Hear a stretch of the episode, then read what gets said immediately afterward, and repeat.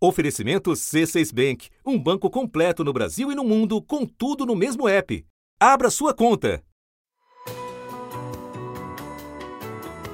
Da redação do G1, eu sou Natuzaneri e o assunto hoje é uma conversa sobre o governo pós-votação da reforma tributária no Senado e sobre o racha entre os ministros da Fazenda e da Casa Civil a respeito do orçamento. Comigo neste episódio, dois grandes convidados. Miriam Leitão, jornalista da TV Globo, da Globo News, do Jornal o Globo e da Rádio CBN, e Celso Rocha de Barros, doutor em Sociologia pela Universidade de Oxford, colunista do jornal Folha de São Paulo e autor do livro PT Uma História. Sexta-feira, 10 de novembro. Miriam, quero começar por você o governo conseguiu aprovar a reforma tributária no Senado. Essa reforma agora precisa ser votada na Câmara dos Deputados. Mas que possibilidade você vê, ou que riscos você vê, de o presidente da Câmara, Arthur Lira, eventualmente fatiar essa reforma? Tira o fôlego dela? É um risco? Ou nas contas do governo, se fatiar, não tem problema algum? Eu conversei sobre essa possibilidade de é, de fatiamento. Fatiamento seria o ideal, na verdade, se tirasse, tirasse tudo aquilo que o Senado acrescentou de benefícios. O governo acha que isso é ideal, mas o governo acha que isso não é bom politicamente. Porque se, se foi isso o preço para aprovação, eles acham que uh, se derrubar na Câmara por uma manobra pode ser uma coisa que vai erodir é, acordos futuros. Foram 53 votos favoráveis no primeiro turno e no segundo turno. Apenas quatro votos a mais do que o mínimo necessário para a aprovação. A reforma tributária teve amplo apoio do PT, PSD, MDB, PSB, PDT e União Brasil. A maioria dos votos contrários veio do PL, principal partido de oposição, e também do PP, do Republicanos, duas siglas que recentemente ganharam ministérios no governo. Eu já vi, quer dizer, eu vi o, o, o presidente da Câmara falando em fatiamento, mas também já ouvi deputados falando que talvez não seja uma boa é, saída, seja mesmo tentar aprovar e ver, algumas coisas não vão ser aprovadas, mas tentar aprovar é, o máximo e, e, e, e terminar essa votação esse ano. E para você, Celso, como é que você encaixa essa, esse resultado no Senado dentro da perspectiva do governo e da oposição? Quero, na sequência, ouvir a Miriam sobre, sobre isso. Eu acho que, sem dúvida nenhuma, foi uma grande vitória do governo. Uh, o governo empenhou a maior parte do seu capital político esse ano para passar essa reforma. É, eu garanto que tem muita gente, muitos cargos no governo que não seriam a primeira opção nem do Lula nem do PT, mas que estão lá porque você precisava negociar com o Congresso o apoio para passar a reforma tributária. Que, ah, como a Miriam tem até mais condição de falar disso do que eu, é um negócio que a gente tá, o Brasil está tentando fazer há muitas décadas, que, que vários governos já tentaram fazer, vários governos de várias orientações ideológicas. Eu acho que o, o ouvinte aqui certamente não precisa de um especialista para explicar para ele que os impostos brasileiros são muito ineficientes. A reforma substitui cinco tributos em vigor hoje por apenas dois: a contribuição federal sobre bens e serviços e o imposto sobre bens e serviços para estados e municípios. Também cria quatro alíquotas para esse imposto de valor agregado.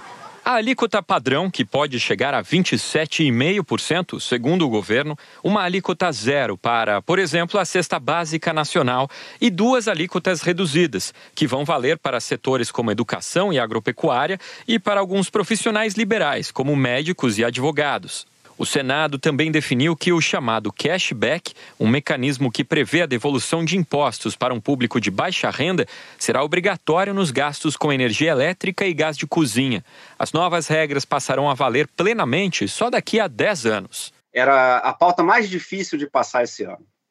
E era uma pauta muito característica uh, da natureza de frente ampla do governo. Uma pauta que juntava as várias forças que compõem o governo Lula, que são muito heterogêneas ideologicamente, certo? Se você pegar o Bernardo Api, que é uma espécie de pai da reforma, que é o secretário para a reforma tributária do Haddad, ele foi nomeado para isso, o, o Api foi da, da, primeira equipe econômica do Lula, foi da equipe econômica do Palocci, e depois até continuou no governo quando o Palocci saiu. Por outro lado, quem apresentou primeiro a emenda a, mais parecida com a reforma a, tributária que a gente aprovou ontem foi o Baleia Rossi, que é o presidente do, do, do MDB, partido da Simone Tebet. Então, assim, é uma, era uma proposta que tinha esse condão de unificar as várias forças heterogêneas dentro do governo. Foi uma reforma que fez o sistema uh, tributário brasileiro muito mais parecido com o sistema tributário dos países mais desenvolvidos, dos países mais modernos. Também acho que o ouvinte não precisa que eu explique para ele que os impostos brasileiros não se parecem com os impostos alemães ou coisa que vale. Então, assim, é uma grande realização, que eu acho, inclusive, que o governo não está sabendo vender, para ser honesto. Ah, é? Te parece isso, Miriam, também? Não sei, essa, esse ponto eu vou pensar sobre o que o Celso está falando, mas o que eu, eu concordo inteiramente com ele é que é uma grande vitória, né? sem dúvida é uma grande vitória. O manchete do valor, é, no, no, né, logo depois, era histórica. A, a palavra histórica estava na, na boca do jornalista de economia, né, sempre. Né? Então foi assim, é histórico porque é, como jornalista de economia, eu, eu, sou jornalista há 51 anos e a maior parte disso, como jornalista de economia, eu já vi várias tentativas e várias tentativas e, e pensamentos e propostas e, e, e, concretamente o Fernando Henrique tentou fazer, o primeiro Lula tentou fazer, é, todo mundo tentou, tentou ou pensou em algum momento fazer a reforma tributária e é, usar o capital inicial do governo, que é o do primeiro ano, para mirar numa reforma que era considerada a reforma mais difícil de fazer, porque mexe com muitos interesses, porque tem muita coisa estabelecida, porque está aí desde 1967, é, é, era muito. É, e ele é complexo, é difícil de explicar para as pessoas. Uma quantidade grande de pontos então é, é muito difícil fazer essa reforma. E eles jogaram, uh, o governo jogou isso é, para fazer essa reforma. Essa, essa reforma começa a ser defendida até por setores empresariais que são mais ligados à direita, à centro-direita, e não à esquerda. E, então, ser o governo Lula que faz isso e ter o simbolismo de enterrar o, né, enterrar o, o sistema que foi imposto na ditadura militar é muito incrível, assim, eu, eu acho forte isso é, sei de todos os defeitos, sabe? Mas eu acho que, que foi sem dúvida uma vitória, uma escolha acertada. Vamos lembrar o que, que aconteceu no governo passado. Liberal, chega, vou fazer reformas, governo reformista. E o que, que ele fez? Nada, né? A reforma da Previdência estava pronta, ele fez a reforma do Temer. A reforma tributária, que estava lá chegando, o foi bombardeado pelo Paulo Guedes, que queria, na verdade, uma outra CPMF, o caminho fácil de ter mais dinheiro no cofre. Mas ela não é inicialmente uma pauta da esquerda, veja bem. E mais, é uma reforma para o próximo governo, né? Ela começa a virar realidade Exato. lentamente no próximo governo. Então, nisso é, isso é o papel do estadista, né? Não fazer uma coisa para o agora, para o imediato. Espera um pouquinho que eu já volto para continuar minha conversa com a Miriam e com o Celso. Com o C6 Bank, você está no topo da experiência que um banco pode te oferecer. Você tem tudo para sua vida financeira no mesmo app, no Brasil e no mundo todo. A primeira conta global do país e atendimento personalizado, além de uma plataforma de investimentos em real e dólar com produtos exclusivos oferecidos pelo C6 em parceria com o JP Morgan Asset Management. Quer aproveitar hoje o que os outros bancos só vão oferecer amanhã? Conheça o C6 Bank. Tá esperando o quê? C6 Bank. O Celso levanta, eu concordo inteiramente. O Celso levanta um ponto da, da, da, comunicação e você, Miriam, levanta o ponto de: olha, é difícil, é árido mesmo. Agora, acho que o Celso levanta uma, uma, uma bola interessante. Eu acho que por ser Lula quem é, né, sempre foi definido até pelos seus críticos como um, um excelente comunicador, eu acho que a comunicação no geral, é um calcanhar de Aquiles do governo. Eu não consigo entender muito bem por quê. Talvez você tenha mais respostas do que eu, Celso. Mas eu não acho que é só o caso da reforma tributária de não ter conseguido vender direito, apesar de ser um assunto um assunto muito, muito difícil. Mas me parece que esse é um ponto vulnerável do governo Lula, o que eu não via nos governos anteriores dele. Nesse caso específico, eu acho que não vendeu bem nem para dentro nem para fora, porque se você pegar, por exemplo, as redes sociais dos petistas, é, você vê que o pessoal comemorou a vitória da reforma tributária e tal, mas eles não fizeram disso um grande tema nos últimos meses. Uh, e eu, a minha impressão, sinceramente, é que faltou, inclusive, conversa do governo e da direção do partido para explicar para os seus para os militantes e para os parlamentares do PT o tamanho do que estava sendo feito, entendeu? Que não é só um negócio para mexer em detalhes dos impostos, etc. Para tratar uh, o que estava acontecendo como uma imensa reforma, entendeu? De imensa importância para o desenvolvimento brasileiro.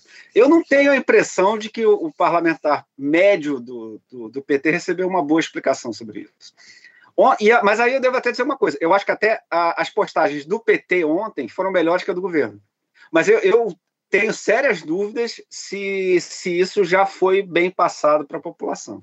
Então, isso depende também de uma boa relação com a imprensa que está querendo explicar, né? Porque nosso papel também, jornalista de economia, às vezes é assim: vamos explicar como é que vai ser a sua vida, como é que vai ser o, o tempo, né? É, então, isso é, é, é uma coisa que é parte da vocação do jornalismo econômico.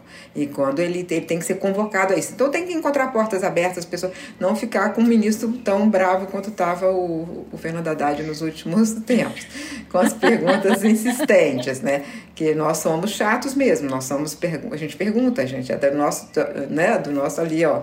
Esse nosso trabalho é ser chato. Eu tenho uma expressão que é, eu uso sempre para mim assim: com essa cara de pau que Deus me deu para o exercício da profissão, fui lá e perguntei tal coisa. é isso, quer dizer, a gente. eu tenho, é, então, a, a, tá na hora de. Por outro lado, se você pensa assim.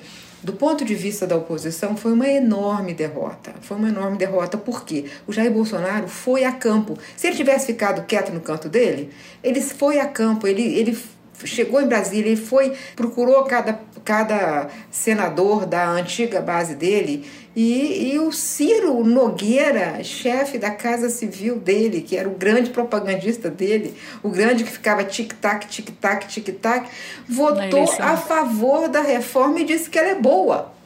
Usou a tribuna para dizer que ela é boa. Então eu faço um apelo a todos os senadores. Nós não estamos aprovando uma reforma nota 10. É uma reforma, no meu ponto de vista, senador, entre 7 e 8. Mas no que o sistema tributário do nosso país que nós temos atualmente é zero. E é por isso que eu votei favorável a essa reforma.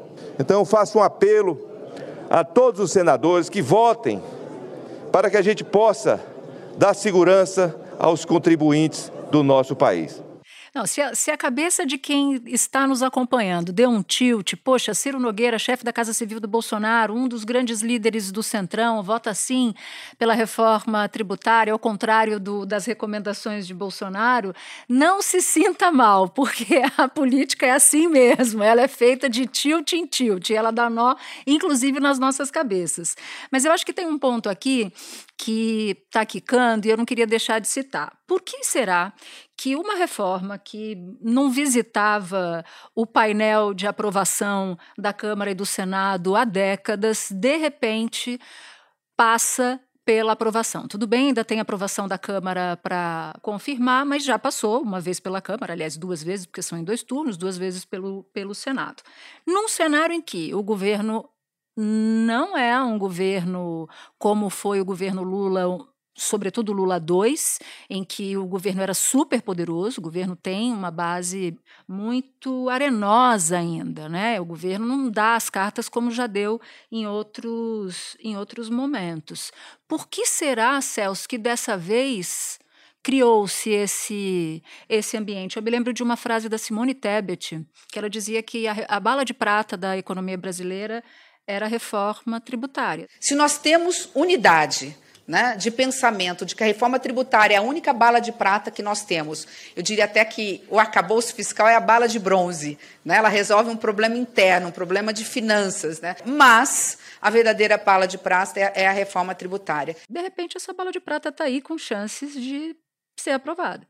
É, eu acho que tem alguns fatores que ajudam a explicar isso. Eu acho que o primeiro e principal foram os 10 anos de crise que nós tivemos recentemente. Assim, eu acho que está mais ou menos claro para todo mundo que o capitalismo brasileiro precisa ser reformado. Quer dizer, a gente não pode ficar esperando ter, ter alta de commodities todo dia para garantir nosso crescimento.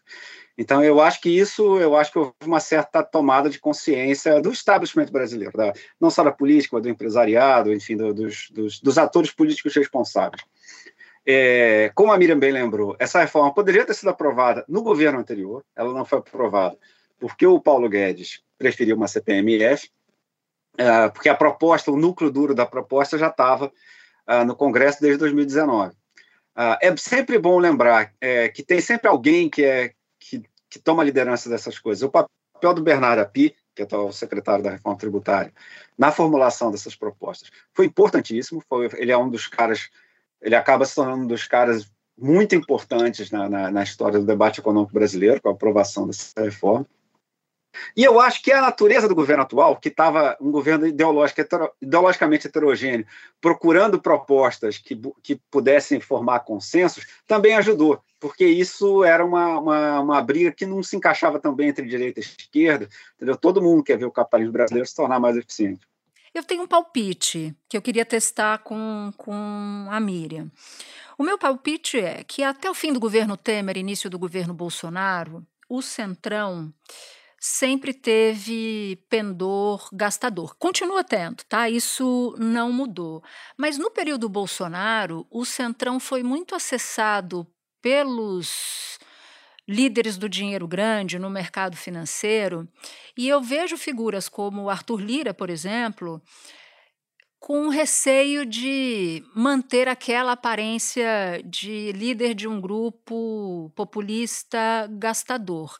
Então, eu vi ao longo do período Bolsonaro uma aproximação do mercado financeiro com forças do centrão. E eu acho que isso pode ter contribuído para essa janela de oportunidades por exemplo, porque se a gente for olhar sobre como está estruturada a base do governo Lula, o Lula sofreu algumas derrotas, resistiu, resistiu, resistiu, e agora a Caixa Econômica Federal, por exemplo, está na mão de um indicado do Arthur uhum. Lira. Então, tudo custa muito alto para o atual governo e para qualquer um, porque eu acho que o Centrão muito poderoso, o efeito colateral é esse. Mas eu não sei, Miriam, me parece que essa conexão maior do, do mercado financeiro, dos empresários com o Centrão, o que é uma é, não era tão claro isso nos governos anteriores, pode ter contribuído também. O que, que te parece?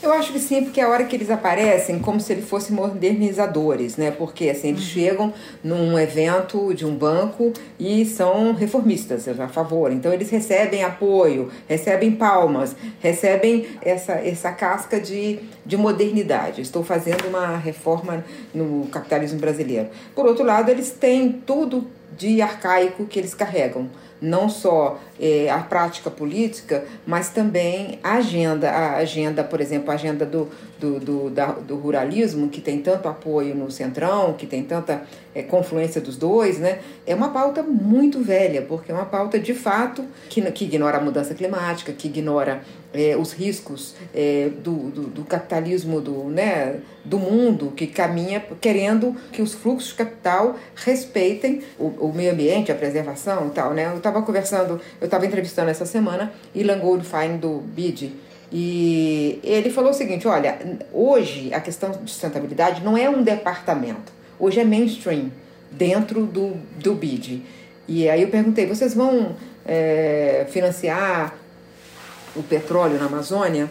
E ele falou: nem eu, nem nenhum banco multilateral vai apoiar. Então, assim, a agenda é, do, do agronegócio brasileiro, que tem a grande, que está ali dentro do centrão, ela está totalmente defasada. Mas quando eles vão para a Faria Lima, eles vão com o discurso de modernização da economia brasileira. Né? Então, é essa, essa contradição que existe na economia brasileira. É, empresas que, por exemplo, apostam em alta tecnologia de um lado e, de repente, são apanhadas em trabalho escravo. Esse é o Brasil. Três vinícolas da Serra Gaúcha vão pagar 7 milhões de reais de indenização ao grupo de trabalhadores resgatados em situação semelhante à escravidão. Chega a 215 o número de trabalhadores resgatados de uma situação semelhante à escravidão em Bento Gonçalves. Eles vieram da Bahia para trabalhar na safra da uva e transporte de frangos na Serra Gaúcha. O Brasil é desse jeito, né? O capitalismo brasileiro é assim. É, que aconteceu nas vinícolas do sul do país, por exemplo. Alta tecnologia, a aposta em novas é, em, em marca, em blending e tal, e chega, de repente são apanhados em trabalho escravo na vinícola. É, é, é, essa, é, essa, é isso que é a bola de ferro no nosso pé. O Brasil não avança exatamente porque ele tem, ele não quer respeitar os direitos sociais e ambientais e indígenas do país. Não quer, não, não consegue entender. Pela primeira vez, o governo brasileiro vai oferecer no mercado financeiro internacional títulos da dívida externa com critérios sustentáveis. São os chamados títulos verdes. Nos últimos meses, o ministro da Fazenda, Fernando Haddad, participou de várias reuniões para conquistar a confiança dos investidores estrangeiros antes de os papéis serem lançados. Só aqui nos Estados Unidos, a previsão é captar até 2 bilhões de dólares, o equivalente a cerca de 10 bilhões de reais, com a venda desses papéis. O valor vai ser usado exclusivamente para financiar ações sustentáveis, como adaptar a indústria brasileira a essa nova realidade de combate às mudanças climáticas. O mundo do dinheiro delegado, o mundo dos grandes fundos de, de, investimento, que é dinheiro delegado, fundo de pensão, da, dos, né, a gente sempre fala da CalPERS, que é o fundo de pensão de, de, dos funcionários da Califórnia, estado da Califórnia. Ele não quer colocar uma grama, um dinheirinho que seja, em qualquer coisa que ameace a Amazônia. Então, como é que eles podem ter essa pauta na, na, no agronegócio? Né? Lá. Tu, todo dia tem uma medida que ameaça a Amazônia, ou a Mata Atlântica, coitada da Mata Atlântica. Né? Então é impressionante como é que eles não entendem para onde está indo verdadeiramente o capital. Você deu uma aula aqui, uma aula aqui para gente, não foi, Celso? Agora eu queria entrar numa treta que está rolando já faz tempo, que é a treta do Fernando Haddad ministro da Fazenda, com o Rui Costa, chefe da Casa Civil, em torno do déficit fiscal. O Haddad prometeu desde cedo um déficit zero. Muita gente achava que ele não ia dar conta de cumprir, de cumprir esse, esse, essa meta. O próprio mercado já não não trabalha, não trabalhava e não trabalha com esse com esse número, mas o Rui Costa encontrou um aliado nos últimos dias, que foi o próprio presidente da República, falando que tem que gastar com obra, dizendo que o cumprimento dessa meta de, de zerar o déficit era muito difícil de conseguir. Quando você olha, Celso, para esse para essa atmosfera, Haddad versus Rui Costa, você você enxerga o quê? Que tipo de coreografia é essa e que tipo de problema isso pode dar eventualmente para o governo, se é que pode dar? É, eu acho que parte dessa briga é, é, um conflito meio funcional, assim, qual é a função de cada um dentro do governo. No primeiro governo Lula, por exemplo, tinha a disputa entre Dirceu e Palocci, que era muito mais acirrada, porque os dois eram candidatos fortíssimos a serem os sucessores do Lula a ser o sucessor do Lula.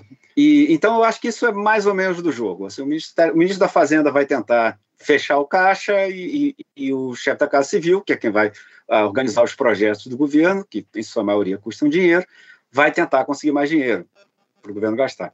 Então, em parte, como você disse, acho que é uma espécie de, de, de coreografia mais ou menos previsível. O que eu acho que aconteceu, eu acho que houve um atropelo na articulação política porque o Haddad também sabia que era difícil chegar na, na, na meta de déficit zero. Uh, mas o que ele estava contando é que se você mantiver isso como meta, você é mais fácil para você aprovar no Congresso as medidas de aumento de arrecadação que ele está propondo, que também são boas, corrigem distorções sérias da, da, da economia brasileira.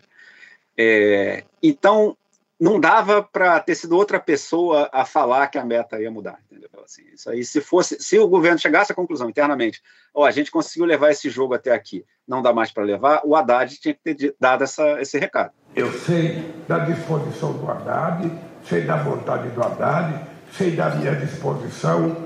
Sabe, quero dizer para vocês que nós dificilmente chegaremos à meta zero. Até porque eu não quero fazer corte de investimento em obras.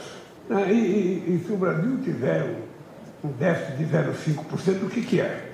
De 0,25%, o que, que é? Nada. Absolutamente nada. Então, isso foi uma falha de, de, de, de articulação política que eu achei muito séria. Agora, eu não superestimaria, por exemplo, o quanto os dois diferem assim em termos de visão geral sobre, sobre equilíbrio fiscal. Por exemplo, o, o Rui Costa, quando foi governador, fez um governo basicamente bastante cauteloso assim, com, a, com as finanças públicas. Então, mas eu acho que realmente faltou uh, o que, em parte, é, é, a função do Lula, né, que é fazer a, a articulação entre, entre os vários ministros. E para você, Miriam, porque quando eu olho, quando eu olho para essa treta, eu vejo duas ideias distintas, mas que querem chegar ao mesmo lugar. Então eu vejo o Haddad nessa postura que o Celso descreveu, para que o governo tenha credibilidade, para que isso tenha um reflexo positivo, um círculo virtuoso na economia. E eu vejo o Rui Costa com o seguinte cálculo que eu acho que é o cálculo do Lula, segundo os relatos que me fazem. Você vem de um período do Bolsonaro este momento agora, esse mandato de Lula, é um mandato de transição, e se as coisas não derem certo, se a população não sentir a vida melhorando, a extrema-direita volta. Então, eu acho que o Haddad tem consciência disso, o Rui Costa tem consciência disso. O que o idioma diferente que eles falaram foi sobre como chegar a esse momento de beneficiar a população como um todo, porque a gente sabe que crescimento do PIB não necessariamente significa uma população mais feliz diante da concentração de renda que a gente tem. É, eu acho que é, realmente os dois têm razão do seu ponto de vista, quer dizer, tem duas razões boas, assim, uma é, é o ano que vem tem uma eleição, ainda não se dissolveram todas as sombras que, que caíram sobre o país. É, na, na, nos municípios com menos de 200 mil habitantes não precisa de dois turnos, portanto, é, o, a, a extrema-direita pode avançar com tendo 30% da população né, dos votos. Então, isso é, é uma preocupação, por exemplo, que a Simone Tebet tem. Ela acha que tem que ter uma estratégia nessas cidades médias, exatamente para não para fazer o, a, a segunda é, guerra contra a extrema direita, né, a segunda luta contra a extrema direita. É, isso é uma coisa. Mas será que isso é com mais gasto ou com estabilidade? O que o governo conseguiu esse ano do ponto de vista de redução da, da inflação? Claro, teve vários outros fatores, como por exemplo a super safra e tal, a desinflação de alimentos. É, mas assim, é fantástico, aumentou a renda das pessoas. Isso já aumentou esse ano. Teve cidades, é, Brasília teve 11% de queda no, no, na, nos preços dos alimentos. E em Belo Horizonte, 9,9% de queda. Então, assim, é, teve uma melhora de fato. Você pode comprar carne, você pode comprar. Então, isso aí já teve melhoras porque a economia está funcionando bem. Agora, você imagina se chega o Haddad com outro discurso. Ou chega o ministro da Economia com outro discurso que não seja o discurso que o Haddad chegou. Nós vamos fazer, nós vamos substituir o teto que já está furado mesmo, foi furado pelo próprio Bolsonaro e vamos substituir por um outro tipo de estrutura mais flexível, mais factível, que vai ser o arcabouço. Mas nós vamos perseguir é, é, uma, uma, no futuro um equilíbrio e até superávit. Se ele não tivesse chegado assim, você teria tido uma alta do, do dólar. Com a alta do dólar, você teria é, é, destruído, em parte, esse benefício da, da desinflação de alimentos no, no preços gerais. Quer dizer, é, a gente podia estar vivendo um outro contexto de inflacionário agora né, é, se não fosse o, é, o Fernando Haddad. Quer dizer, desestruturar o chão do ministro da, da Economia, porque a maneira como foi feito foi muito ruim. Né? E aí, em parte, a maneira também como Rui Costa age.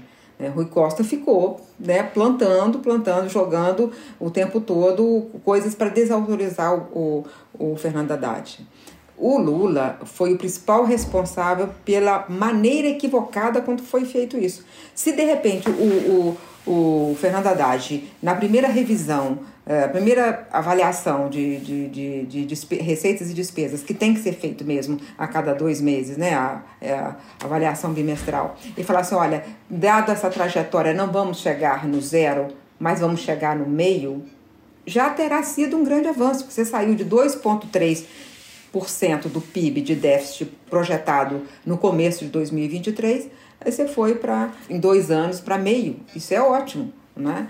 Mas a maneira como foi feito, quer dizer, o ministro foi desautorizado, foi atropelado, cheio de fofoca, intriga, aí é o Rui Costa, aí o Rui Costa diz aquilo, aí pá, né? E a gente uhum. sabe que tem uma animosidade de fato entre os dois. É verdade que é um clássico, é um clássico. É, eu estou aí há anos cobrindo esse clássico, é o Fla-Flu mais incrível do mundo, porque mais manjado, né? Eu me lembro de um dia que simplesmente estava numa mesma mesa fazendo um seminário, o Malan de um lado e o Clóvis Carvalho do outro, que era chefe da Casa Civil. Aí o Clóvis Carvalho esculhambou o, a política do Malan. E aí eu fui para a televisão e falei assim, agora é o seguinte, um dos dois tem que ser demitido. O Fernando Henrique vai ter que escolher hoje, não pode deixar para amanhã. E, e, ele, de fato, escolheu o Pedro Malano, que ele fez muito bem. Você tem que fazer um trabalho de redução de danos para que o ministro da Fazenda não pareça fraco. Se o ministro da Fazenda parecer fraco, ele não aprova as medidas que, como disse o Celso, são muito boas, porque são inclusive de justiça tributária. E a esquerda devia gostar muito disso de tributar fundo offshore, de tributar fundos exclusivos, de acabar com vários privilégios da economia, como o juro sobre capital próprio. São coisas áridas, mas que são, no fundo, uma pauta de esquerda. Celso, você quer fazer suas considerações finais aqui dessa nossa, desse nosso assunto a três? É, eu acho que o debate é esse, e, e eu acho que com a aprovação da tributária, eu acho que dá uma acalmada. Eu acho assim, o Haddad passou a tributária, então assim, não dá para dizer que ele esteja fraco como se achava que estava há uma semana atrás. É, agora, sem dúvida nenhuma, essa articulação tem que ser muito mais bem feita de agora em diante. Porque, como disse a Miriam, as pautas que o Haddad está tá propondo agora, de corrigir, corrigir distorções do, do, da tributação brasileira, são pautas de, de justiça social, são pautas a favor da igualdade. O cara de esquerda que for contra isso não é um cara radical que está se opondo a um ministro da Fazenda ortodoxo. É um pelego, é um cara que tem medo de entrar na briga difícil. Foi muito bom, foi muito bom ter vocês aqui. Uma honra, Celso, que tem o crachado o assunto já. Miriam, que também tem o crachado o assunto. Foi bom demais conversar, prosear com vocês. Um beijo, obrigada. Abração, gente. Uma Tchau, grande honra gente. conversar com vocês. Abração. A honra é minha. Este foi o assunto, podcast diário disponível no G1, no Globoplay, no YouTube ou na sua plataforma de áudio preferida. Comigo na equipe do assunto estão Mônica Mariotti, Amanda Polato, Lorena Lara, Luiz Felipe Silva, Gabriel de Campos, Tiago Kazuroski e Etos Kleiter. Eu sou Natuzaneri e fico por aqui. Até o próximo assunto.